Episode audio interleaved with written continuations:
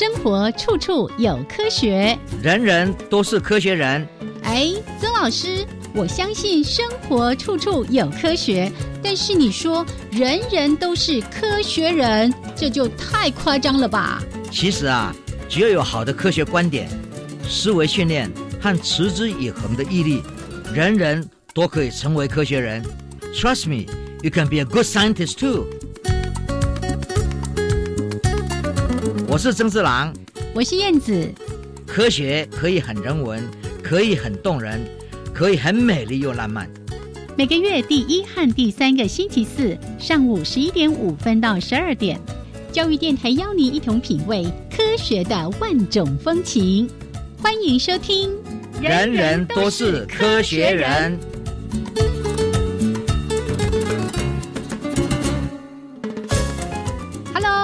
的听众朋友们，大家好，欢迎收听教育电台，人人都是科学人，我是燕子，我是曾志郎。Hello，曾老师。哎，燕子好，大家好。哦，现在相聚都在关心一件事情。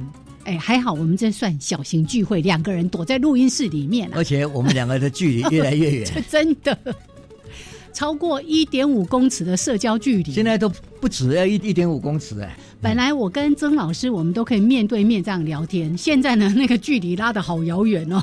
所以呢，看起来你非常的模。嗯，朦胧美哈。哎哎，明白了。嘿 这玩笑归玩笑了哈，这个最近真的是这个疫情很紧绷哦。对，请大家务必遵守这个社交礼仪。像我刚刚呢遇到两个电台的同事，我们都这样轻轻的、远远的手上抱一下，都不敢像过去一样说哦，好久不见呐、啊。有一些原来的习惯 嗯。真的要改掉，是。因为有一些啊你不知道的，嗯。现在是因为很多这些病毒是，到底怎么样散播，其实都有很多模糊的地方。对，然后。所以因为模糊，你走到哪里啊。都要自我有点警觉，对自我警觉，哦然后要有嗯。规律是。哦，不要乱碰东西。啊，这个东西都是哎很重要的哈。手都收回来，然后勤洗手，嗯嗯，这个非常重要，是因为你不晓得你会碰到什么东西，你不知道，嗯嗯，那你自己本身就要去把手洗干净，是消毒一下。就是这一段的时机，大家一定要注注意一件事，不爆发出来就会稳稳的过去。嗯，嗯但是假如不良的控制的话，嗯我们就会很担心。是哦，啊，大家都是这是为了全部人民的的一些安全。所以请大家一定要务必守住。对，嗯然后呢，现在有一个非常好的药，我们不是吃大力丸或什么丸，不是，是现在叫做不准出去玩。哎，这个我看过这笑话，不准出去玩。对，哦，这个已经取消了很多很多的活动了哦。那最近我们很多会嗯议是都改成这线上，学校呢也都改成视讯会议。嗯嗯嗯，然后这些呢，很多事情大家以前没有想到的，你怎么样马上要一要去把它改变，就完成我们的教学、我们的会谈、嗯我们的讨论、我们的研究。人就是必须要靠应变嗯来对付你所不知道的一些灾情。嗯是人就是要懂得应变，是还有懂得在什么样的情况之下，什么事情该做不该做，对不对？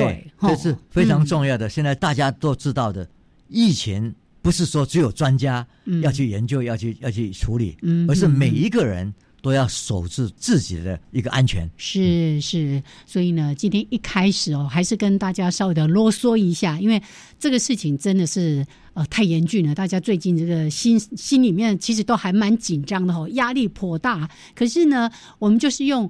切切实实的遵守所谓的社交距离，还有勤洗手、戴口罩这件事情，我相信这个疫情慢慢是可以稳定下来的。我们也嗯看到，就是因为不守规律，真的有一些松懈了，不管是旅馆啊，嗯。不管是这些隔离啊，日日期不够的这些事情，嗯。我们才看到就是大家不遵守，然后我们更看到啪啪照这个事情更是严重 哦。所以今天我们会发生这个事情，就平常我们应该注意到的，在一个紧急的时间，更应该有自我觉醒、嗯，自我规律。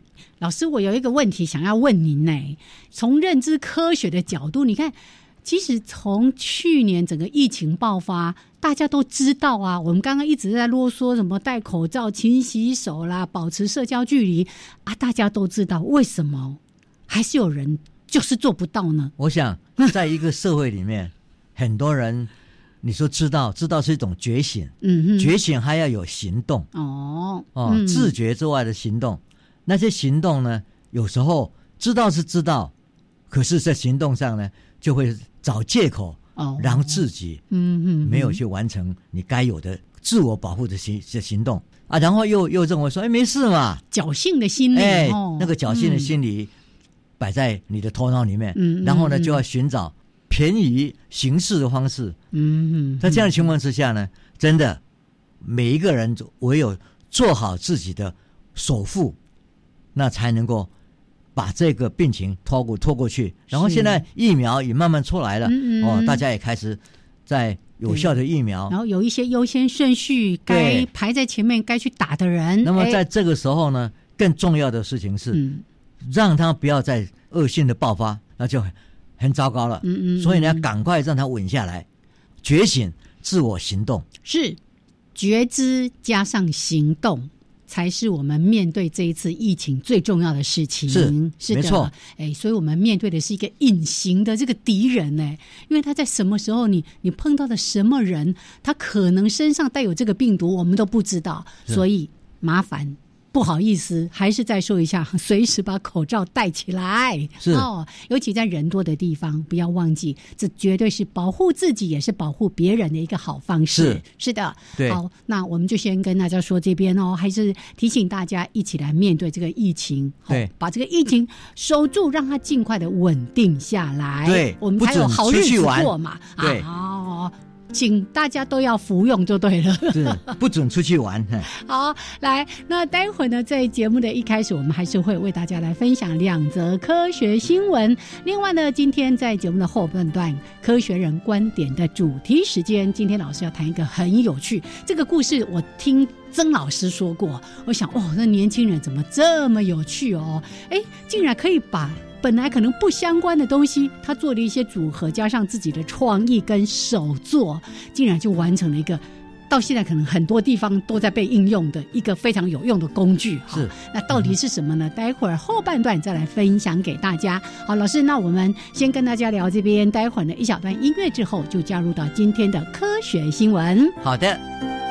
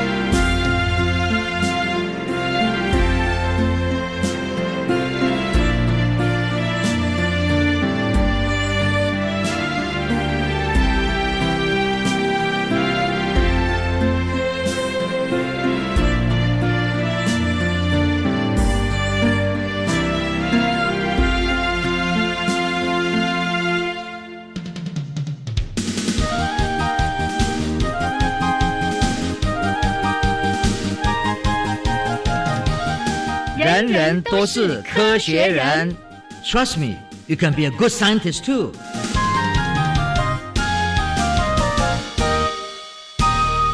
人人都是科学人， 处处可学新知识。欢迎朋友们继续加入教育电台的人人都是科学人，我是燕子，我是曾志郎。好，刚才呢，在节目的一开始在提到说，面对这个新冠肺炎的疫情哦，因为这个病毒真的是很难搞，它那个变异速度很快哈，所以我们尽快的把这个疫情控制住，可以免掉后续很多很多的麻烦。是的，是好。对，那说到这个呢，其实我们也为我们这个地球，为我们的环境制造了很多的麻烦的。是。我们要先来看看，从河流的颜色看环境变化是好。大家有没有注意到？像我住彰化嘛，我彰化人，我们家后面本来有一条非常清澈的小溪。到了我高中的时候，嗯，怎么有一天突然就发现它变黑龙江了？是哎，然后有朋友就说：“哦，他们家的变红河了。”嗯，是。还有牛奶河了。我想这个事情是这样子哈，嗯，很多很多。都曾经在河流的旁边经过，我们也在河流的旁边长大。像我自己小时候玩溪，对啊，我小时候我们在跑跑到奇尾溪、嗯，老龙溪去钓鱼，那时候真的是水都是非常的清澈。可是随着我们长大，好像那个水呢越来越有不同的颜色。嗯哼，那这时候呢，我们以科学的观点来看，这整个大气变迁，另外就是土壤。河流河水被污染，对，因为工厂多了，嗯，人各种不同的东西倒下来的的东西排泄各方面都都在那边，就非常的严重。所以现在呢，单单靠你的肉眼，你已经看到河流的颜色会变，嗯，但是重点是在哪里？嗯，是你对里面的东西不是很清楚，是。你我们肉眼没有办法分析到很多各种化学药品在里面，嗯哼哼，但是呢。我们现在有高科技，靠新的方式去分析河流那些不同的颜色反出来的光。嗯哼，然后那些不同的光呢，会告诉你，比如说红色的、黄色的、里面绿色的、蓝色的是藻类，是。长长得越来越多，藻华现象。对，然后呢，会看到红色的，嗯，对不对？还有很多不同的东西被倒下来，对，七彩颜色都有啊。是，嗯，然后这个我们要怎么用？用高科技呢？美国匹兹堡大学的研一群研究者，他们呢很能力很强，然后呢去分析，耐心的分析了三十五年美国河流很多照相颜色变化，这样对，因为从以前他们都都有照相，他们都都有在看嘛，因为卫星都会有一些图像的流传，卫星啊啊，现在 Google 啦，对不对？到都有，哦，对对对。那么这么多的图像，嗯，那我们现在可以介入一件事情。就是你怎么去分析它？嗯哼，记不记得？machine learning 或者是 AI 是都可以来用来看说哪一种颜色反射的光，它的那种我们所谓光谱，嗯哼，可以看到它里面应该是什么东西。是那么这样的一个非常庞大的研究群，然后经过了这三十五年探讨呢，很容易就看到整个地图，也可以对照历史，当年。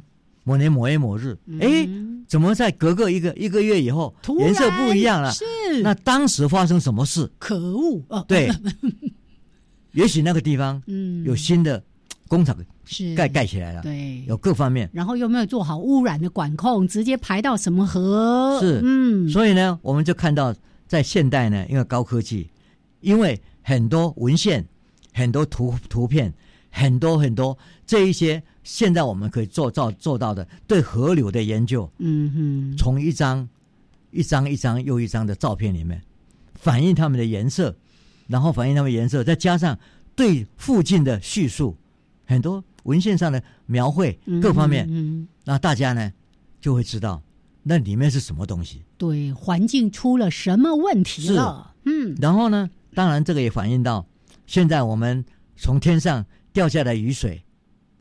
也会有不同的这种化学，什么酸雨啊，对啊，酸雨各方面啊，对啊，他们当他们到了水海那个河流上面，也会引起河流本身的变化，是是。啊，这个东西呢，有各种各样的方式来加以分析，嗯哼，所以呢，现在的科学基础的研究非常重要。也。但是怎么样把这个基础的知识，再变成为可以让我们更看到怎么样来发展技术的部分？嗯，那像这样的话的方式呢，我们今天看到重要的分析。是。是利用河流的照片，颜色的变化，它里面的颜色变嗯。化，我们可以看到整个村落、整个地区、整个州、整个整个国，是。它全部的那个水水流呢发生了什么事，他周围发生了什么事。没错，没错。你如果看到这一则新闻的报道，你看到整个美国的地图，然后看到那些河流的颜色的变化、哦，对。那这个新闻最后呢，其实科学家特别提到，就是说，哎呀，真的很多时候我们发现环境失衡的时候，已经为时已晚。但是呢，如果利用这个卫星的监测，你可以在初期就发现，哎，开始这个环境有一些转变了，对，可以赶快有一些比较积极的介入或者做防治的一些工作了。是，还是要提醒我们经常说的这个君子爱财，取之有道。记得任何的排放。一定要做好这个污染的防治工作。是的，好，那最后呢，我们在每一个月都会提供一则新闻，就是呢，世界各国科技的进展。来，老师，你今天要先从哪个国家开始？我们当然从南极洲开始。哦，南极洲，好，那非冷非常冷的地方。嗯，科学家呢就在南极的那个冰的很很很深的冰冰川找到，对对对，找到一个我们叫做黄甲铁矾矾啊，明矾的矾，明矾的矾，嗯，这个是什么东西呢？地球很少看到，可是今天我们从火星上，哎，对，所里面所带回来的这里面呢，看到他们这个东西东西非常多的，嗯，那这样的东西就是说，今天我们研究在这一块里面，到底当时是怎么一回事？嗯嗯，那将来也许我们后代后代后代会移民到火星上。那我们对火星的了解呢，也可以从这个地方就已经做一些超前部署的研究了。嗯，所以这个是非常重要的哈。然后我们再来看巴西，在巴西北部的一个湖泊中，嗯，记录到一群非常有趣的一百条的电鳗，这个鳗鱼电鳗，对对，哇塞，他们呢就好像围剿，嗯，好像是。围在一起，哦、然后团体狩猎对，看到一些小鱼在前面跑，嗯，他们呢整个把它围起来，把它推推推推到比较浅的地方，然后同时发出了电流，对，给电流给它啾啾啾，哦，把它电到叽叽叫，哦，可能就昏了，它就可以把它们吃掉，这样子。是，你看这个，我们讲说狩猎，嗯，人类狩猎，我要要围起来，对不对？是，你看这个鱼，这电鳗。对，他们也是一样。其实我们看过很多的动物都是这样子群体狩猎，像狼群啊，还有呢，我们看那个什么虎鲸，虎鲸好像也会这样子群体的狩猎。但是呢，这一次是科学家记录到说，哇，连这个电鳗哦，是都会用这样子团体狩猎的方式。嗯、所以很多策略，生物上的很多攻打。或者防卫的策略，是。今天我们在看《孙子兵法》里面都有，嗯、所以呢，我们也可以讲电鳗的新《孙子兵法》是是是，也可以在那边出现。耶，我们再来看意大利，嗯，在阿尔卑斯山十个脚印被发现，嗯，这个脚印呢，就看哎，这是一个很大的猎食猎食鳄鱼的这个动物，体长呢四公尺，生活在二叠纪大灭绝之后不久，也就是说大灭绝之后，他们活下来了。他们在两亿五千万年前经历大灭绝事件而活下来，意味着还是可以活下来的啊！现在人不见了，嗯，对不对？但是你看他说，在连那种大灭绝，所有的生物都已经被消失消失的时候，还是有这么大型的生物还活还是会留下来。所以你看到它以后，觉得说生命的延续、永续在发展的。对，哎，可是它现在又不见了。对，但是可能是变化成另外东西了。是是，我们也知道，像恐龙哦，对不对？慢慢也就演化成演化成别的东西，然后还还会变成为鸟飞出来，对不对？我们都知道。嗯，啊啊，另外一个是我们大家常常要讲的，因为在冰河时期的时候，人类很多躲到山洞里面去避寒嘛。嗯嗯。然后呢，避寒的时候呢，可能在山洞里面住久了无聊，哎，就开始画图。哦，发展出那个艺术的、哎，对，就把他自己想要想的东西、想象的东西画在这个墙壁上。是，所以在印尼苏拉威西哈的这个洞穴里面，在这这洞穴里面，嗯，就看到了四万多年前的画了一个猪，是。留了将近四万多年。哇，所以是一个非常古老的记录了。，是，嗯，所以呢，从那个地方开始，人的想象力就留在石头上。嗯，留在山壁上是是，我想想，这个是非常有意思的。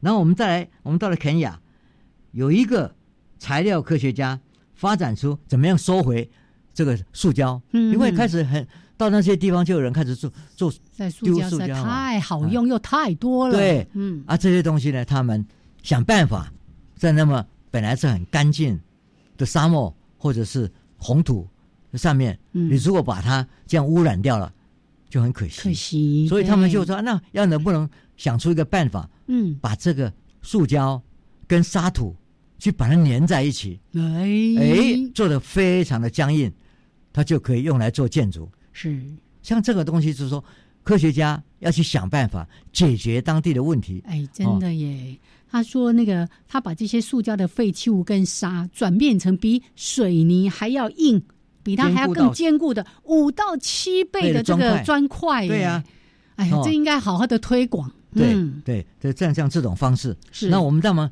当然是现在我们有更好的方式在处理。嗯哦，这边去溶解各方面的的情况。有一个最好的方法就是少用，OK？是，尤其不要用一次性的。对，这个是这样。嗯，我们有各种方式去减少我们的污染。是哦，但当然这是各种方式，不是只有一个方式。那已经做出来了，已经污染了，你怎么样把它回收？嗯哼，这是一个重要的概念哈。是好，最后我们来讲南非呢，就有一套演算法。它这个演算法干嘛呢？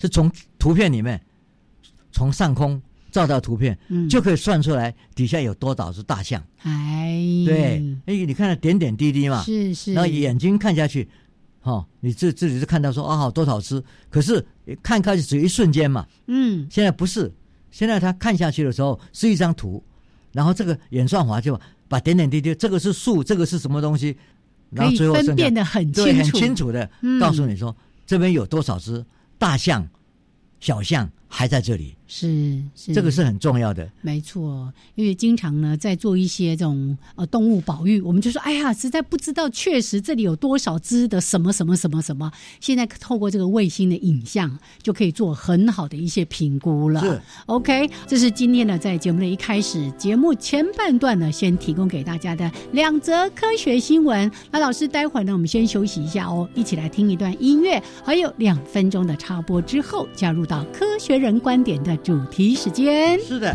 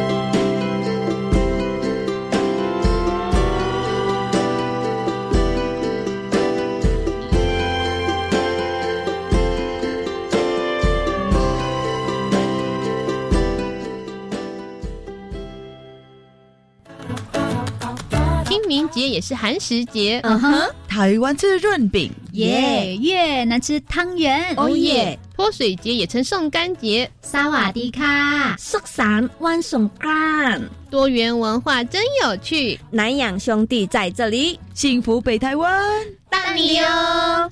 记得每周六日晚上八点到八点半收听我们的节目哦。我希望我的孩子拥有国际视野，最好能从小就选读第二外国语。赞哦！目前国中小学从一年级起可以选读新著名七国语言，一周一节课。不止新著名二代孩子可选读，也请各位家长鼓励孩子或有兴趣的学生一起加入选读。耶！好哦，那我要来鼓励孩子多多选读，未来才能具有跨国行动能力。我要参加。以上广告由教育部提供。母亲就像月亮，照亮全家。母亲犹如家人的守护者，温柔的爱像月光般长相左右。当妈妈倒下了，一家人陷入黑暗。创世安养院中有百分之二十五的植物人是母亲。我是杨桂妹，邀您成为温柔斗士守护者，重新点亮植物人家庭新希望。爱心专线零二二八三五七七零零，温柔小组。加外加外，阿玛波拉，扎根格玛西卡斯达斯，迪加古拉布古列列。大家好，我是来自台东的胡代明。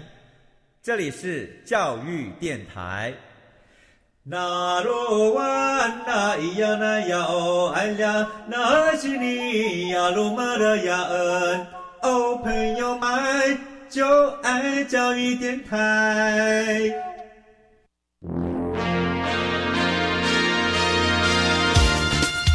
人人都是科学人，Trust me, you can be a good scientist too.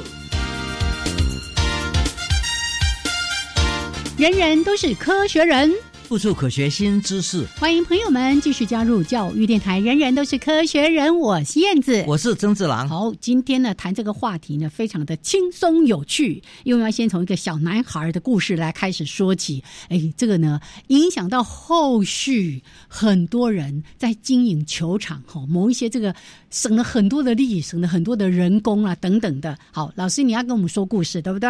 呀，这也不是故事啊，不是故事，这是真人真事啦，真人真事。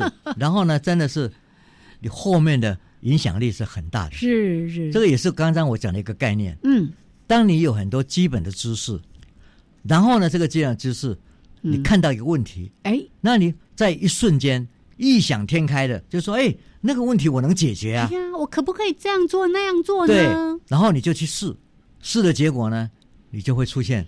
一个非常好的解决方法。嗯哼，那我们来看，这故事很简单，就是一个小孩子，他有了一个生日礼物。哎，他比较小的时候，小时候十二岁的时候呢，嗯，有生日礼物。嗯，那这个生日礼物呢，是爸爸买给他的一个中型的电动玩具的吉普车，遥控器，遥控器起来，对对对对不对？你只要装上六个大型的电池，这个呢？保罗呢破哦，哎，就可以锁摇这个遥控器，是，然后呢，远远的操纵这部车的照跑这边翻身，还各方面都来，哇，这个真是做的很精巧的。我今天负责做音效，对，你可以上土丘，你可以下水塘，嗯，那可以横冲直闯，进退自如。当然，小孩子有这个玩意儿，太得意了，对，到处去去表现，到这哈，对，每天这个废寝忘食呢，学会各种。飙车的方式，对不对？各种花样。可是两个礼拜以后呢？啊，不好玩了，不新鲜了，不新鲜了啊！大家也羡慕的眼光也慢慢就摆开了。对，已经已经看多了。就是啊，吉普车忽然间就不再有那么有吸引力，好像失去了生命一样，就被静静的被丢到旁边了，变成玩具，失宠了。对了，躺在角落下。不久就倒满了灰尘。嗯，这个是我们所看到平常啊，对啊，一般的小孩拿到了玩具，经常都这样子。对，而且是会会去用手去操弄，这大部分都是这样。玩够了，嗯，就不会再有兴趣了。是是。现在我们也看到很多人在玩无人飞机，嗯嗯哦，常常飞来飞去，飞来飞去，嗯哦啊。假如说慢慢他指的地方是有限的，各方面。他不能够有翻或新的花样，人就是喜新厌厌旧旧哈，哎，然后呢，我们很容易的就说习惯了嗯，就不好玩了。哦哦，那这是嗯一般的我们的天性。这个小孩子也是一样，嗯哼，那这个东西就是丢在那里，对呀、然后这时候开始呢，如果是爸爸买买的，妈妈就说：“你看，你看，买那个花那么多钱，你看他现在都不玩了。”对，没错。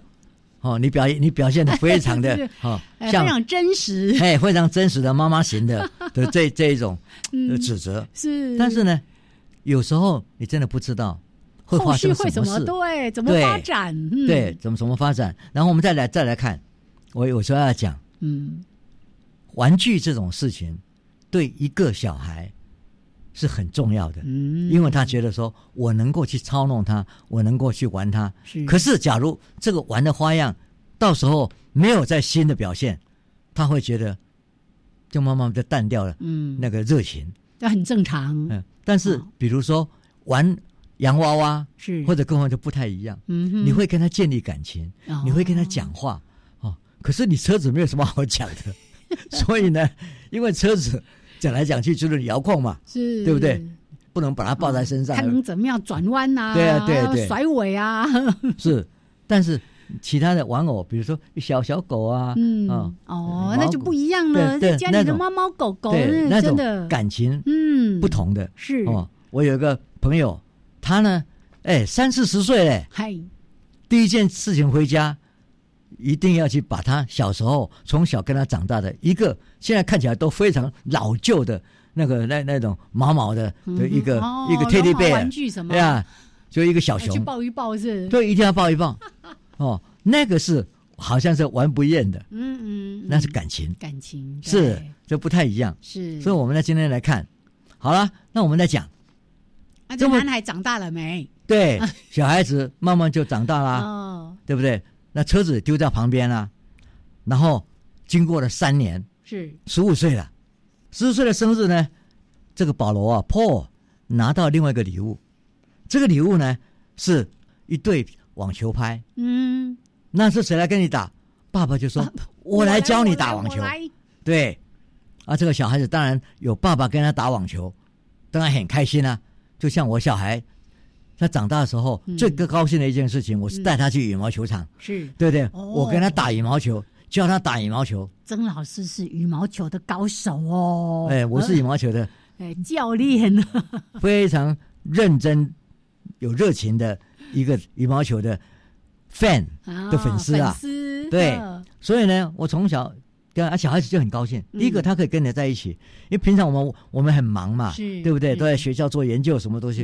那难得有机会回来，你陪他打个羽毛球，球对啊，就像这个 Paul 一样。嗯。爸爸今天讲说，我教你。哦，而且每天下班一定要花一个小时来跟你打球，而且爸爸也可以练嗯。练练他的身体嘛，是。对不对？可是我们就看前面这一段。嗯嗯，Paul 以前没打过，是。就看人家打啊，现在有的机会打，当然是很开心啊。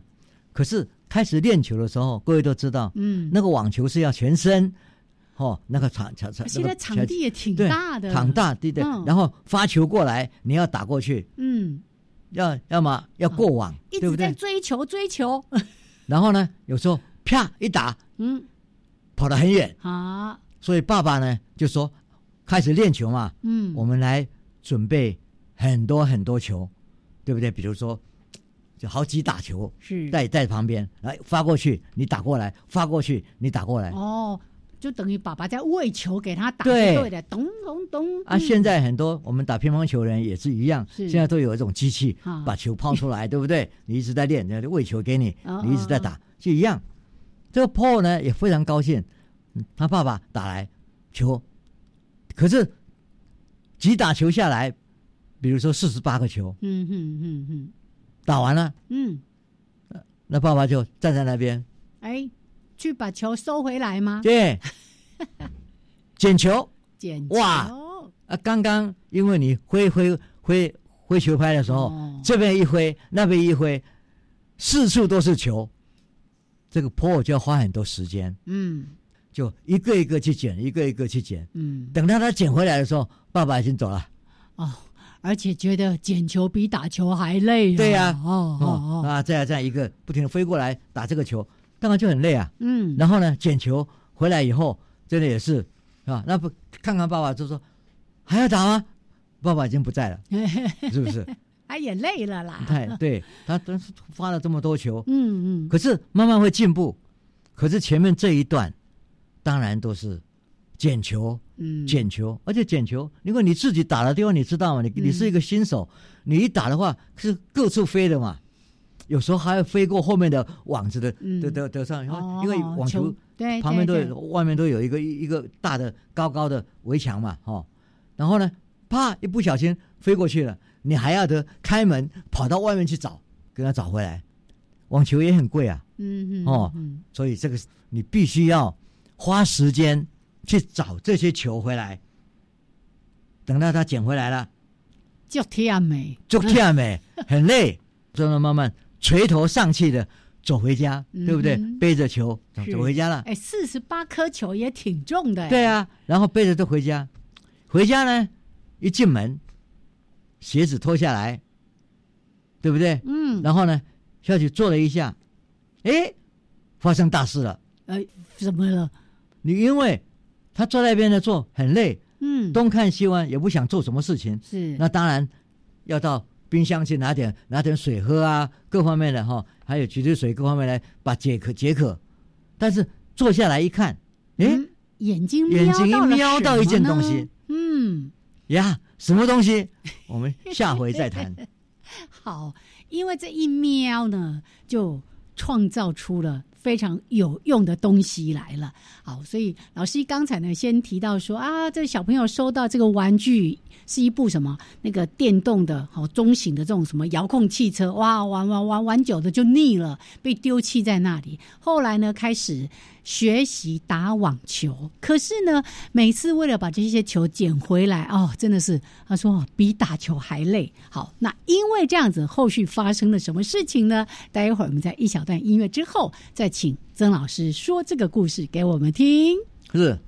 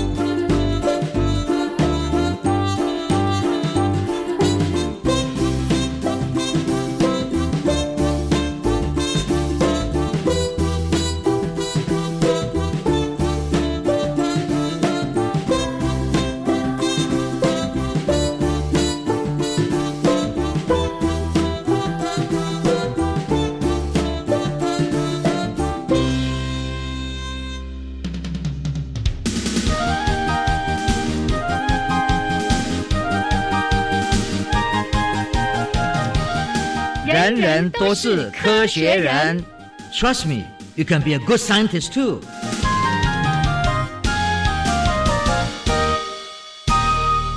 人人都是科学人，处处可学新知识。欢迎朋友们继续加入教育电台。人人都是科学人，我是燕子，我是郑志郎。好，与今天呢，在科学人观点的主题时间，哎，说起来讲一下这个球场的风云。可是呢，好像还没有听到什么让你觉得很紧张或者是非常惊艳的事情。但刚刚说到的这个小朋友保罗先生，对不对？现在已经是个年轻，应该算高中生了。高中生哦，他学打球。捡球很痛苦很累，结果老师刚刚说，哦，那一天打完球坐在那边啊休息的时候，瞄他到底瞄到什么？发生什么事情了？我们已经说过了，耶、他瞄到的事情是他以前丢着不再用的，三年前丢着不再用的那个哦，那部遥控那部遥控器，的汽车，哦，对不对？是，虽然是躺在那里，哎。对不对？他一想，我们一直在讲说嗯。灵机一动，哎。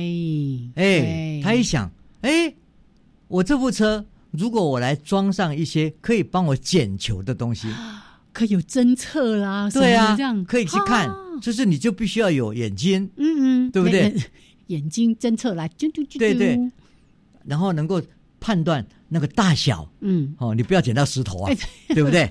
你要判断大小、颜色，因为一般的网球都是黄黄的颜色嘛，是。黄绿色。黄黄绿绿，对对，对，这些颜色。嗯，然后呢，他就一灵机一动，他说：“我假如来把它改装，变成为他可以帮我去，捡球，我来控遥控它，然后它每个方向都去一下，然后每经过个地方看到球就捡回来，是，看到捡球就捡回来，对不对？哎，他灵机一动，他就想真的，我应该实施是是的是的来来做看看。哎，这就像很多现在那小孩或者年轻人玩那个乐高机器人，不对？对？没错。什么嗯。足球机器人这样对。子，，哎。啊，，现在你看，嗯。他就真的开始是是想说我要怎么做他。嗯哼，他以前在他们家的车房上看他爸爸在做各种工具，是，在做各、哦各种玩意儿哈。所以你看 DIY 多重要，对，嗯所以他知道。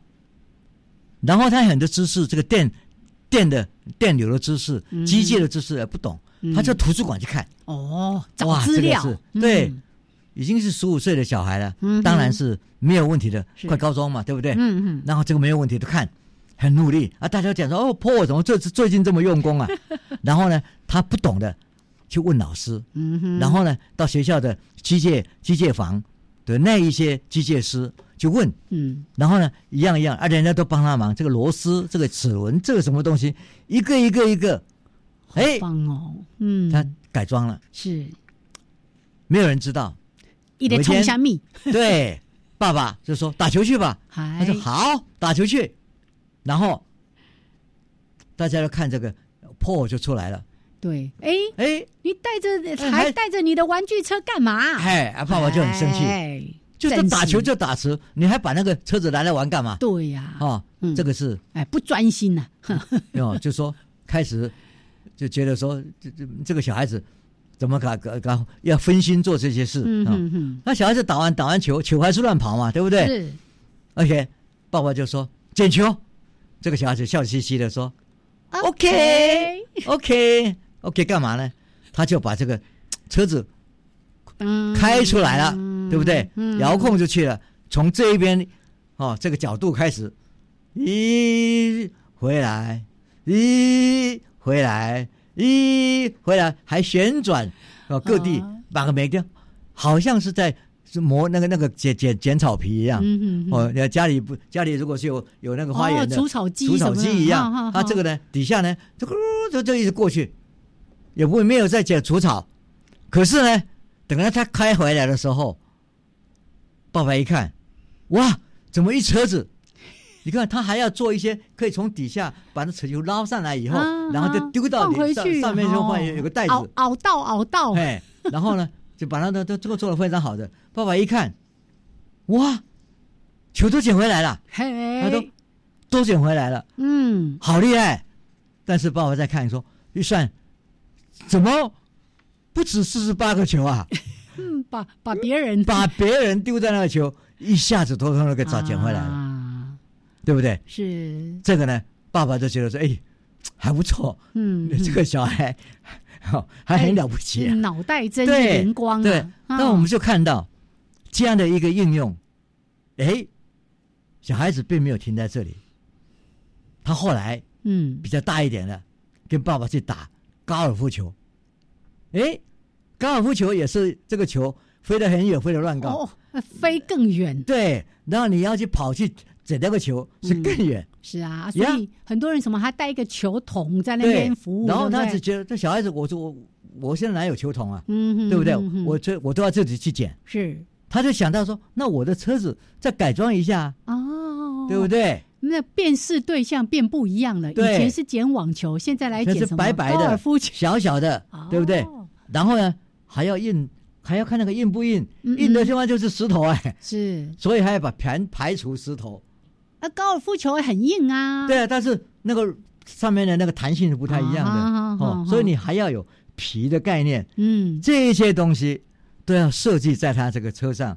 它不但要有眼睛看，是。还要能够辨识它的弹性，嗯哼哼哼，这个是真的很了不起。哎，不然把那个球场上一堆石头通通给它捡回来，对呀、所以呢，他这一开出去，嗯，几次以后，球场高尔夫球场老板出来了，哎，你这部车多少钱啊？你能不能帮我装一部？啊，哎。哎，有商机哈，对，然后这个小孩子想好啊，哎，一家来，两家来，三家来，好多嗯。高尔夫球场老板都来要求订购、定制一个捡球机。哦，真的，对，所以呢，我们看看就说，从一个小孩子买个玩具，在十二岁、嗯，十五岁，他打网球，他把那个捡球的方式，让他自己以前的玩具车已经不用的拿来嗯。重新组装之后，自己再去研究怎么样把它可以捡回捡球。现在球比较大的球嗯。变成高尔夫球，然后我相信很多高尔夫球场在捡球的人，哎，就让这个车子这样滑来滑去。哎，各位都知道，现在这种车子自己跑的车，是。哦，我们现在有很多那个机械人，驶的，还有机械人，有没有？嗯在家里扫垃圾的？嗯嗯。现在有个圆盘嘛，啊，扫地机器扫人，地机械机器人。啊，这个就是那个概念啊，对不对？这个就是，那它是它不是扫地的垃圾，它是捡球，然后呢，他就让它自己跑，是，电池一装，它自己走，嗯哼，这个是就是你也不必要自己去去，它就到处走，到处走，然后还要设计它可以一些障碍物还可以翻过去，是是，所以这些东西太棒了。呀，所以呢，他这部机器这个发明就带到了这个科学竞赛的这个全全国科学竞赛。嗯嗯。那一年呢，他这种科学竞赛的比赛里面呢，嗯嗯，各位都知道以前有西屋嘛，后来是嗯。这几个哦西屋科学奖。对对对，嗯。这一下子马上就得到第一名，因为每个裁判每一个裁判员家里都有 要球要捡，另外家里都有 高尔夫球要捡，所以他们就太棒了，给他第一名。这么实用的发明，对不对？嗯，所以我们是